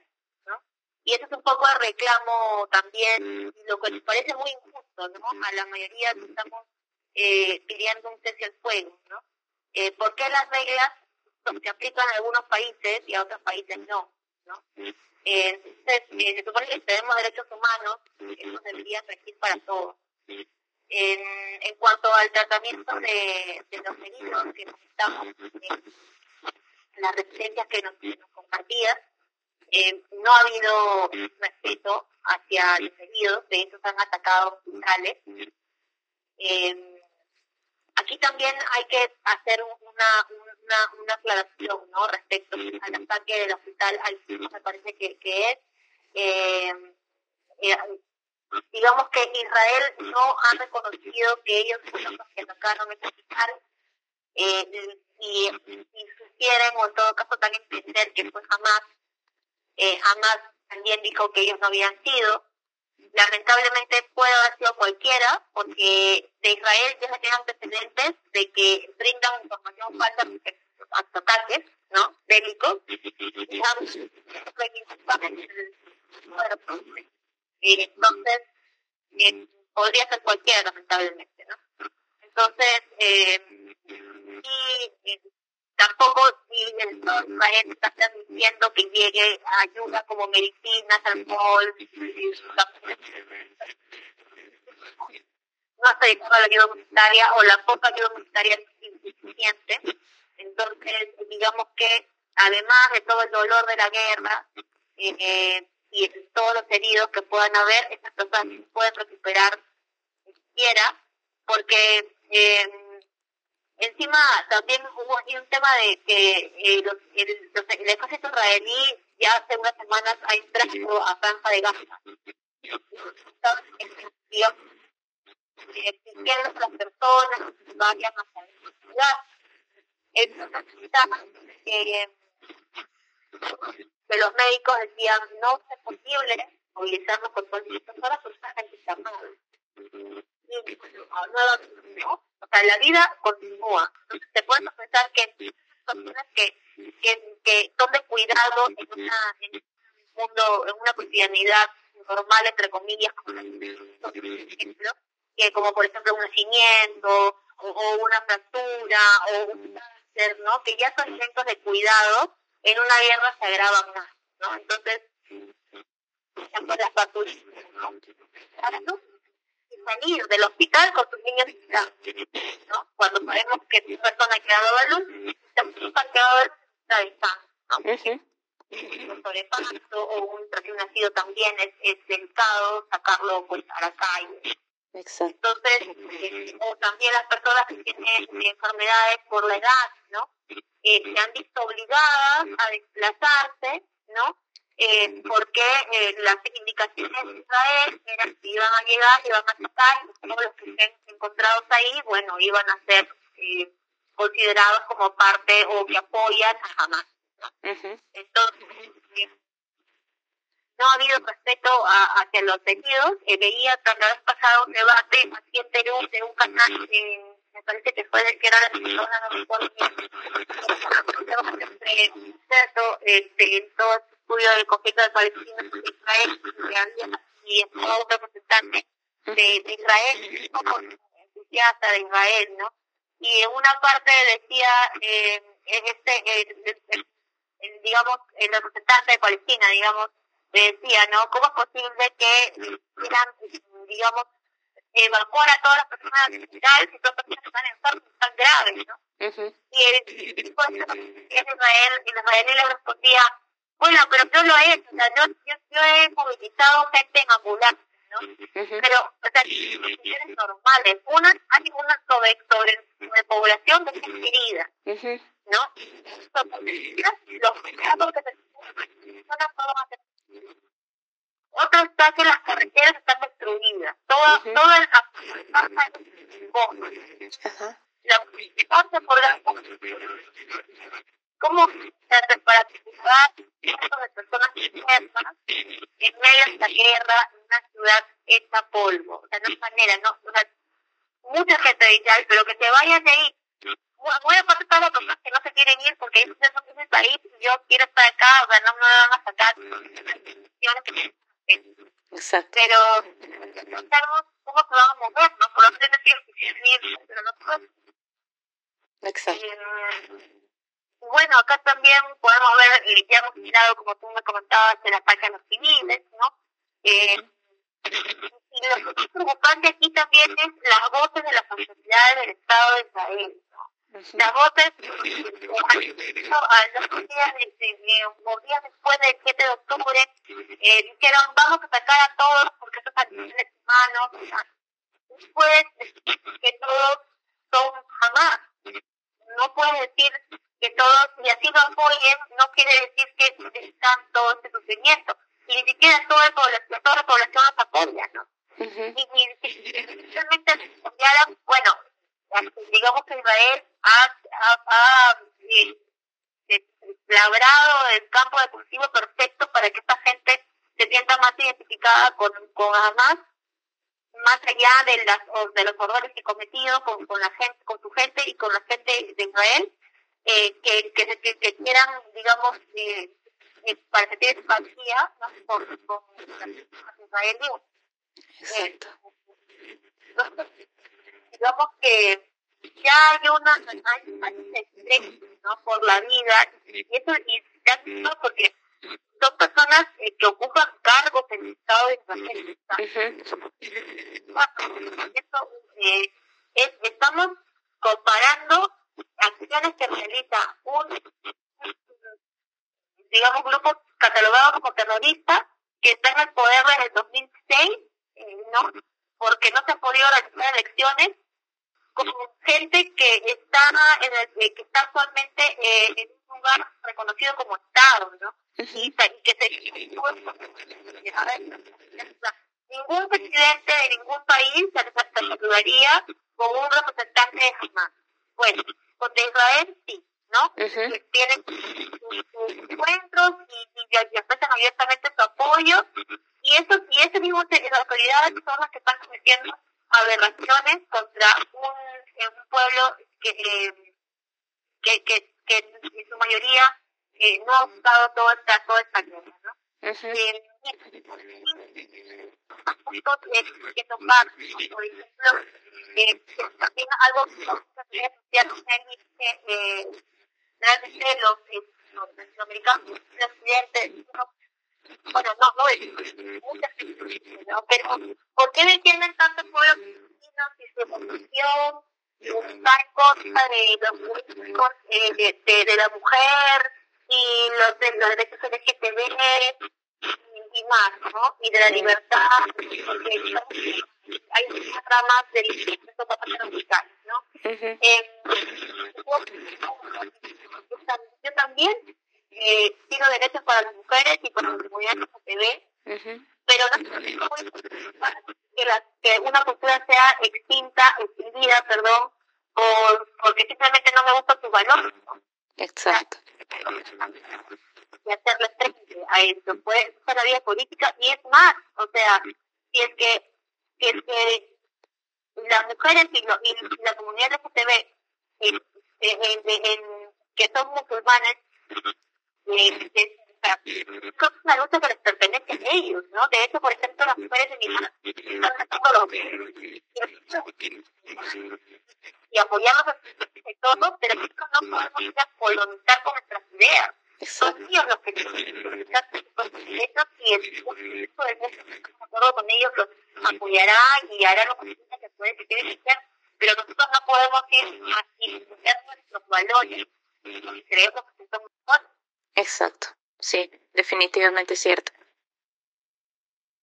Sí, Mary. Entonces, bueno, allí hay una hay una cosa que también es un tema eh, ético, ¿no? no, no sí. podemos eh, apoyar un proyecto que no nos valore la persona. Exacto. Porque si me parece, no, no, a mí me gusta, no sé, tu valores, perdona a tu gente y tú haces lo mismo conmigo. Claro. Claro. Y, y, bueno, otra, otra, eh, otro también un tema ético que también está viendo mucho en redes sociales es el, el rebrote de la antisemitismo, ¿no? Uh -huh. eh, hay muchos comentarios en redes sociales que dicen, sí, ¿por qué eh, Hitler no acabó con esto? Este, se, se equivocó, este, se equivocaron, mandaba la represión a los judíos. Uh -huh. Y yo creo que no, no sea, judíos, ¿no? Uh -huh. eh, hay judíos que están en contra del Estado de Israel. Uh -huh. este movimiento político y eh, de ideología que reivindica al pueblo de Israel eh, y que quiere una tierra para ellos, hasta ahí no hay nada malo. El problema es que la exterminó a otros pueblos que ya tenían ocupando tierras, ahí ya hay un problema y hay un ahí hay un problema también, un conflicto ético que se contradicen, ¿no? Muchos factores. Eh, pero no todos los judíos son eh, sionistas y aún así, o sea, no todos, no quiero creer, no tengo prueba de esto,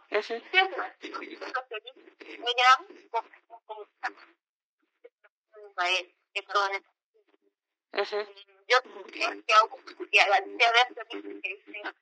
no, no estoy de acuerdo con él. Quiero, quiero la diálogo vestida, quiero este, que este Estado sea, sea libre e independiente, pero no voy a, a tolerar o apoyar las dos Exactamente. Sí, sí, yo también, definitivamente. Sí, ¿verdad, Nelly? Nos, nos queda esperanza todavía. Sí, por supuesto que sí. Entonces, no podemos eh, decir que, eh, que todo el pueblo judío o que todas las personas que pertenecen a la religión judía están apoyando las decisiones ¿no? de, del Estado de Israel y de sus autoridades. ¿no?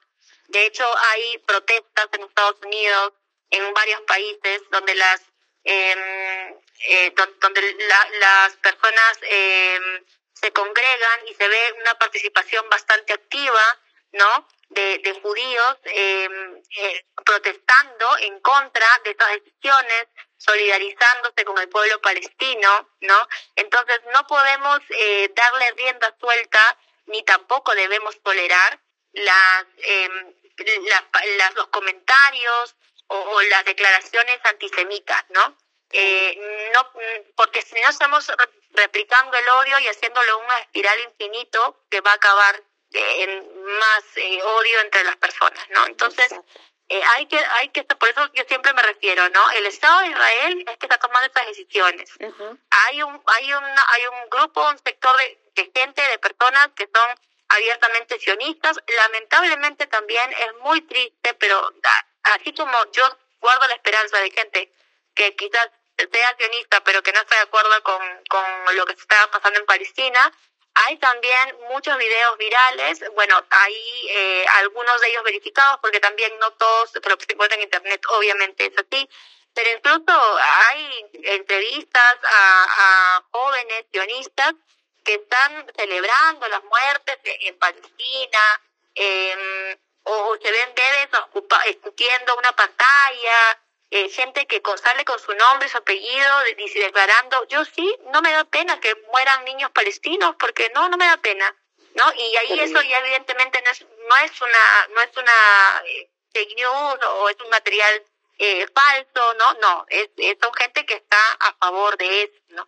Después también tenemos soldados celebrando, soldados israelíes celebrando eh, la muerte de inocentes, porque, ok, entiendo que celebres y derribas a tu enemigo que está armado. Lo puedo entender, por último, ¿no? ¿no? lo comparto, pero por último entiendo que son personas que están que, que han sido formadas para enfrentarse, que pertenecen a las fuerzas y bueno, pero civiles no te puedes, tú como un soldado eh, que digamos que tiene honor, eh, alegrarse, ¿no? De la muerte de civiles o de niños, ¿no? Que no tenemos nada que ver los civiles y ni siquiera estamos preparados para enfrentarnos a una guerra, ¿no?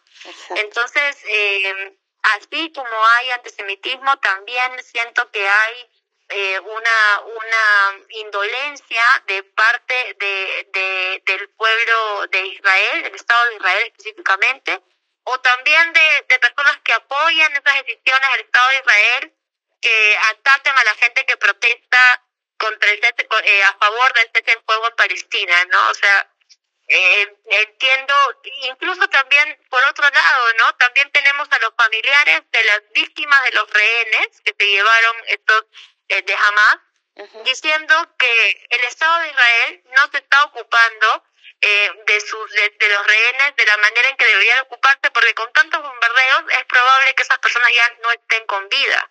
Entonces por eso decía yo que incluso dentro del Estado de Israel hay gente que no comparte las decisiones de las autoridades no entonces no podemos dejar que rebrote el, el, el antisemitismo. Por otro lado no también tenemos incluso muchos gobiernos eh, que están eh, censurando cualquier em, eh, expresión de apoyo a Palestina eh, y acusándonos de antisemitismo, ¿no? O sea, yo estoy a favor de Palestina, por ejemplo, ¿no? Yo si viviera en Alemania y dijera que estoy a favor de Palestina, eh, gran parte de las personas me dirían que soy, me acusarían de antisemita, ¿no? Pero eh, no hay que tener en claro, o sea, yo, yo estoy en contra de los ataques de Hamas, pero estoy a favor de la causa palestina porque en mi, en mi entender, a mi entender me parece justa. ¿Puedo, discrepar con personas? Sí, claro que sí pueden discrepar, pero eso no me hace una de judíos, ¿no? Eh, y bueno, esto, ¿no? Evitar eh, eh, tener mucho tema de mucho eh, polarización extrema, radicalismo extremo en redes sociales. Eh, después también podemos hablar de que hay una censura y desinformación en los medios hegemónicos. eh, no estoy muy enterada de las noticias sobre Israel, sobre este conflicto en, de las noticias de señal abierta en del país. Eh, no veo muchos canales, muchos canales de noticias, a, menos que sean algo muy puntual eh, del país, trato de informarme por otros medios, pero sí incluso eh, en redes sociales también apareció una denuncia que eh, decía, eh, bueno, según esta denuncia, que me parece que la lanzó AJ Plus en español, que es una, es una cuenta, un canal eh, de noticias de español, eh, que habían detectado, habían identificado que las redes sociales eh, también censuraban ciertas opiniones o publicaciones sobre Palestina. Oh, ¿no? Eh, sí, entonces digamos que nuestros medios un poco más independientes también de alguna manera están censurando y no lo hacían de la misma manera con eh, noticias sobre a favor de Israel e incluso ya lo venían haciendo eh, antes eh, del 7 de octubre, ¿no? Entonces eh, ahí hay que también tener en cuenta eso, ¿no? Como bibliotecólogos creo que defendemos eh, el, el, acceso a la información. información total, claro. Exacto, y no Sin las restricciones, ajá, exacto. Por, por más que no nos guste esa información, Ajá. hay que darla. Sí, así es, ¿No? efectivamente. Y, y bueno, ya eh, para un poco para cerrar este bloque, eh, me, me plantea una pregunta, ¿no? Para reflexionar, ¿no? Y, y me pregunto si seríamos capaces los latinoamericanos de defender eh, la causa palestina, aunque eso nos perjudique, ¿no? Eh, hace poco veíamos que el presidente de Colombia, en Bolivia, salían a favor, eh, salían a declarar a favor de, de Palestina e incluso, e incluso perdón, estaban eh, en conversaciones para llamar a los embajadores a consulta, ¿no? A sus embajadores en, en, en Israel a consulta y con eso puede ser un inicio de retirar embajadores, ¿no? Eh, y, y, y- por otro lado, vemos que, bueno, Perú no toma ninguna acción concreta al respecto. No es de asombrarnos por cómo va la política en nuestro país, no es de asombrarnos. Eh, pero también eh, no no está muy eh, descabellado, no es muy descabellado preguntarse eh, si de pronto en algún momento Israel podría tomar represalias sobre esos países que están abiertamente apoyando a Palestina. Exacto. Eh, hace poco eh, vi un presentador de televisión israelí, verifiqué que la, que la información no sea fake, porque Ajá. lo que pasa es que como es un idioma que no, no entendemos, pues no estamos para nada familiarizados, Ajá. puede estar subtitulado pues, con cualquier cosa. Cosa, claro. Eh, pero sí verifiqué que ya, ya había sido también publicado en otras cuentas más, más serias, no solamente en cuentas de personas in- eh, individuales. Ajá. Eh, y este presentador, eh, peri- bueno, era un presentador también, no, no era una persona que tenga una autoridad, Ajá. no sé qué nivel de poder tenga esa persona en Israel, Ajá. pero decía abiertamente que todos los estados, todos los países, todas las personas que están a favor de Palestina y que dicen Free Palestina, eh, van a ser también conquistados por Israel. Eh, Nosotros estamos dispuestos y tenemos los, los recursos para enfrentarnos a todo el mundo, incluso Estados Unidos. O sea, tan, tan tranquilamente en televisión abierta, ¿no? Ajá. Entonces, Tan confiados, tan confiados. Exacto, con tanta confianza, con tanta soltura, ¿no? Diciendo eso en televisión, prácticamente declarándole la guerra y amenazando a todo el mundo porque no apoyamos que mate a personas inocentes, ¿no? Eh, y entonces, bueno, esto me hace reflexionar, ¿no? Eh, ¿qué, qué, qué, ¿Cuál sería la posición de Latinoamérica en ese sentido, no? Ujú. Eh, nosotros también, por otro lado, tenemos nuestros problemas, eh, y, pero cómo seguimos como sociedad adelante también Exacto. eh, haciéndonos de la vista gorda, ¿no? O sea, es como, ¿qué dejamos en las próximas generaciones? También, o sea, no, yo no tengo las respuestas a esas preguntas, Claro, pero bueno, es una yo. pregunta que planteo. Para reflexionar en general todos, ¿no? Exacto, exacto, que esa es un poco la idea de, de, esta- de, de este episodio, ¿no? Y bueno, Meli, hasta ahí serían mis, eh, mis aportes en esta parte. Eh, sí, es realmente triste y muy frustrante todo lo que está sucediendo. Yo creo que quizás unos años más adelante vamos a tener algunas obras literarias que nos cuenten más acerca de este catastrófico conflicto desde diferentes puntos de vista. Pero acá les vamos a dejar algunas recomendaciones literarias por si quieren saber más acerca de las guerras en general, otras definitivamente no esta, aunque tú, Claudia, vas a tener una pequeña intervención al final con un poema. Eh, pero recomendémosle algunos libros como buenas bibliotecólogas que somos a, nuestros oyentes para que puedan vivir un poco más de cerca la crueldad de las guerras, la esperanza, eh, etcétera. Eh, ¿Te parece si comenzamos? Claro, claro que sí, Meli. Eh, vamos con el primero, el diario de Ana Frank, de Anne Frank. Esta obra es un testimonio íntimo de la Segunda Guerra Mundial desde la perspectiva de Anne Frank, una niña judía que se escondió con su familia durante la ocupación nazi en los Países Bajos. Su diario es un relato conmovedor de la vida en el escondite y una ventana a las experiencias de quienes vivieron durante el Holocausto. La segunda recomendación es Sin novedad en el frente de Eric Rimarque. Vamos a leerlo literalmente. Sí. Ambientada durante la Primera Guerra Mundial, esta novela sigue a un grupo de jóvenes soldados alemanes. Rimarque quien fue soldado en la guerra, ofrece una visión cruda y antiheroica del conflicto, explorando los horrores del frente y la deshumanización de la guerra. Tenemos también a La Ciudad de la Alegría de Dominique Lapierre. Esta obra narra la historia de una familia francesa que se muda a Calcuta y se ve envuelta en el contexto de la guerra indo-pakistaní de 1971. La novela ofrece una visión conmovedora de la humanidad y la solidaridad en medio del conflicto. También tenemos El Ruiseñor de Casey Ambientada durante la Segunda Guerra Mundial, la novela sigue a dos hermanas y sus experiencias divergentes durante el conflicto. Explora el papel de las mujeres en la resistencia y la lucha diaria por la supervivencia en tiempos de guerra. Y finalmente tenemos Los hombres que no amaban a las mujeres de Steve Larson. Aunque no es una obra directamente centrada en la guerra, esta novela de crimen y misterio aborda las secuelas psicológicas y sociales de la guerra de Vietnam en uno de sus personajes principales. La historia proporciona una mirada a las cicatrices duraderas que deja la guerra en quienes la experimentan. Y por último, tengo una recomendación audiovisual que también me la sugirió Claudia la pueden encontrar en YouTube con el nombre de Milonga del Moro Judío, pianista del gueto de Varsovia y décimas para el Guernica de Jorge Drexler.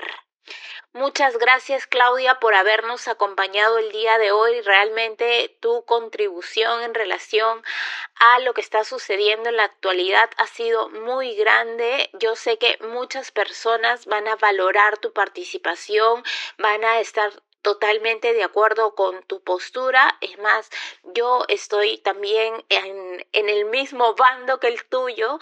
Y muchas gracias por habernos acompañado hoy. Y bueno, te cedo la palabra.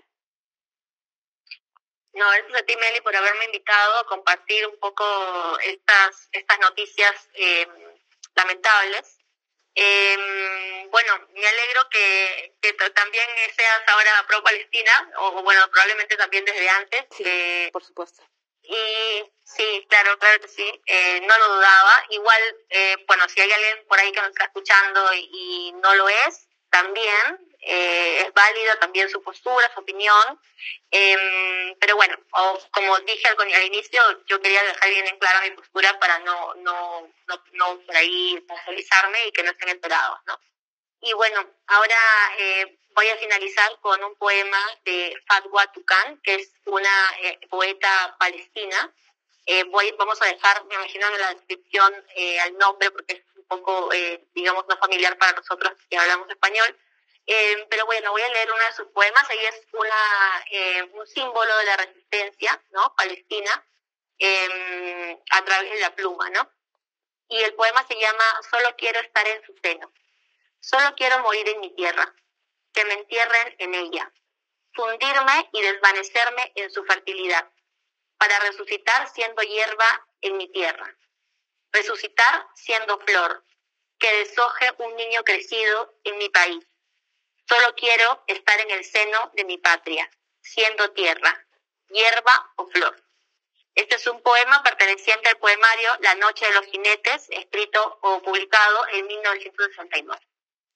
Muchas gracias, Nelly. Muchas gracias a ti, Claudia.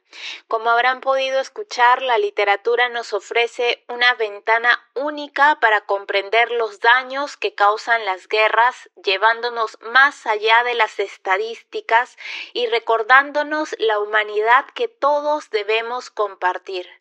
Gracias por unirse a nosotros en este viaje a través de las palabras que dan forma a nuestras experiencias más profundas en el séptimo episodio de Letras y Latidos, el costo humano, explorando los estragos de las guerras a través de la literatura. No olviden seguirnos en Instagram, me pueden encontrar como la surrealista guion bajo, además en nuestro canal de YouTube, en Apple Podcast, Spotify, Amazon Music y rss.com. Los enlaces de acceso los ubican en el perfil de Instagram y además también pueden compartir este episodio con amigos y familiares. Hasta la próxima, sigan leyendo y explorando la magia de la literatura.